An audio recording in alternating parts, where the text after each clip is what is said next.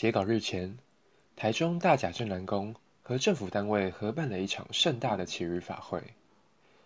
你有没有想过，祈雨法会的举办到底科学吗？为什么在科学进步的现代，仍需要祈雨法会的存在呢？还是说，你觉得这只是政府浪费公帑的方式呢？嘿，大家，欢迎来到心理知识库，我是这集的主持人谋。心理知识库是由台大心理系学生共同经营的科普 Podcast 频道，每个礼拜都会带来有趣的心理学知识。有兴趣的听众，请别忘了订阅哦。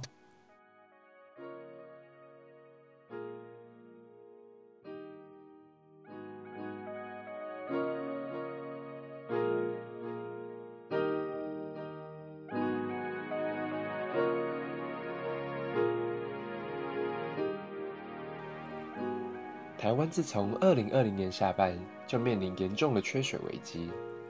以往时常登门拜访的台风好伙伴，这次不仅没让大家放到台风假，还让全台水库赤裸裸的露出库底。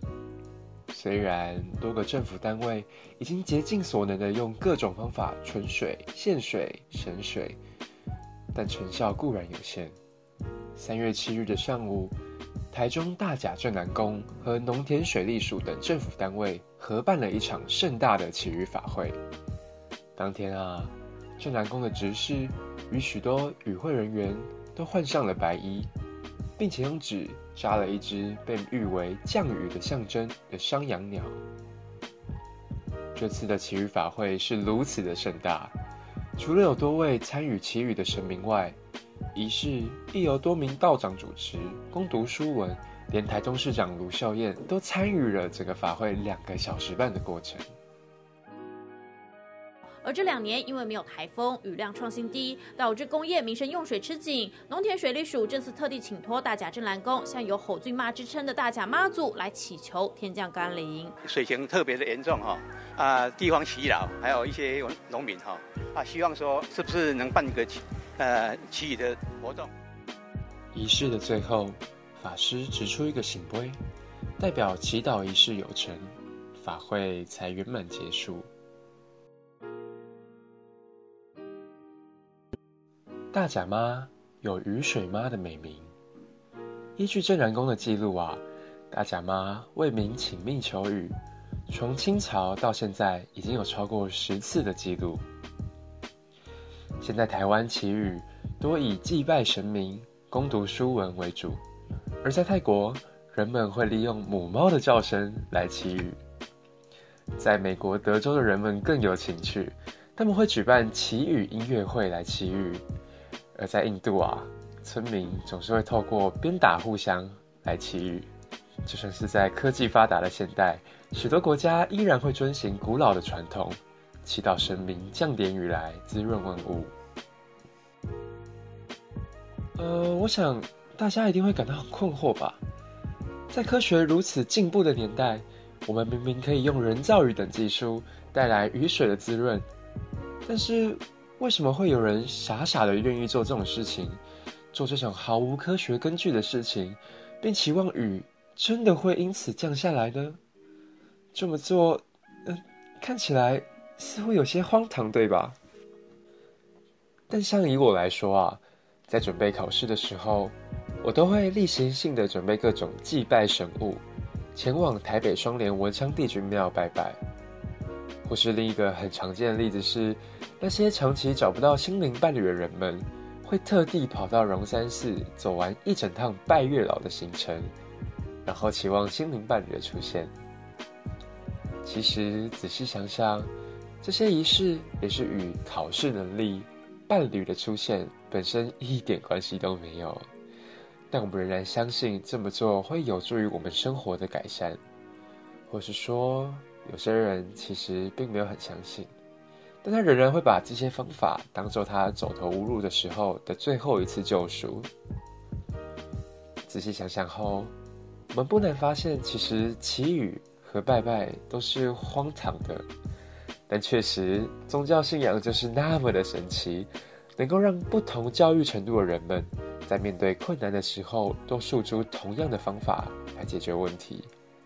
更厉害的是，信仰往往能带给人们强大的力量与祝福。所以说，祈雨仪式很没有意义吗？我想啊，我们可以试着用研究人类心智与行为的心理学，去探讨祈雨背后的宗教意涵，也就是宗教心理学的探讨范畴。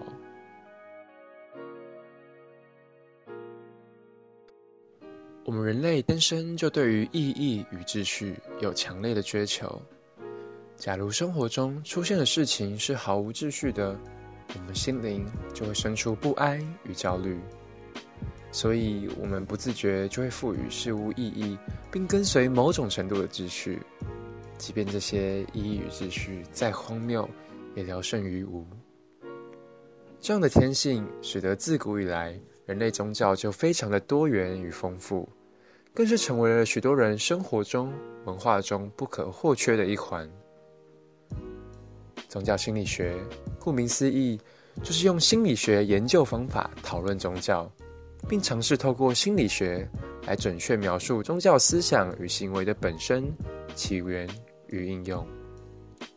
举例来说，宗教心理学者阿盖尔就发现，人类对于上帝双亲的态度非常酷似，所以他认为啊，上帝是人们对于祖先的一种投射。这就是宗教心理学对于宗教的一种解释。而据目前所知，它的发展起创于知名心理学家 William James。由于历史背景，原先仅专注讨论基督宗教，近年来才慢慢将印度教、伊斯兰教、道教等宗教纳入讨论范畴。其他像是弗洛伊德、荣格等知名心理学家，都在宗教心理学上颇有建树。二战以后，世界的剧烈变革让人们感到困惑。宗教的重要性在此时走上了另一段高峰，宗教心理学的研究也因而得到了莫大的进展。许多宗教学者、神学家都开始投入宗教心理学的研究。但由于宗教是如此的多元与复杂，宗教心理学至今还是有许多需要厘清、解决的问题。首先，究竟什么是宗教呢？早期宗教心理学家承认，他们对于宗教的定义是任意的。而后，随着实证主义的兴起，心理学家试着用详细的定义去描述宗教，但对于这定义的内容，仍然有多方的争议。再者，当我们把研究的视线聚焦在人类行为、思想身上，我们就必须探讨每个人的宗教经验。但是，宗教经验是客观的吗？又或者说，宗教经验是科学的吗？有许多学者都对于它的可靠性有非常大的疑虑。最后，宗教心理学的研究方法也是很不明确的。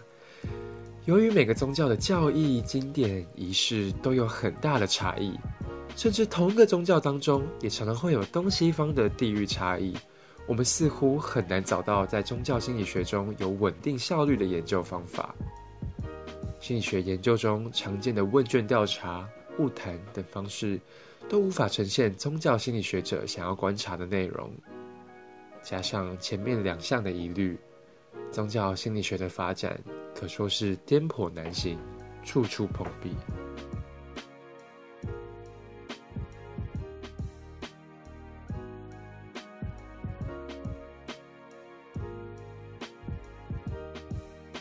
总结以上。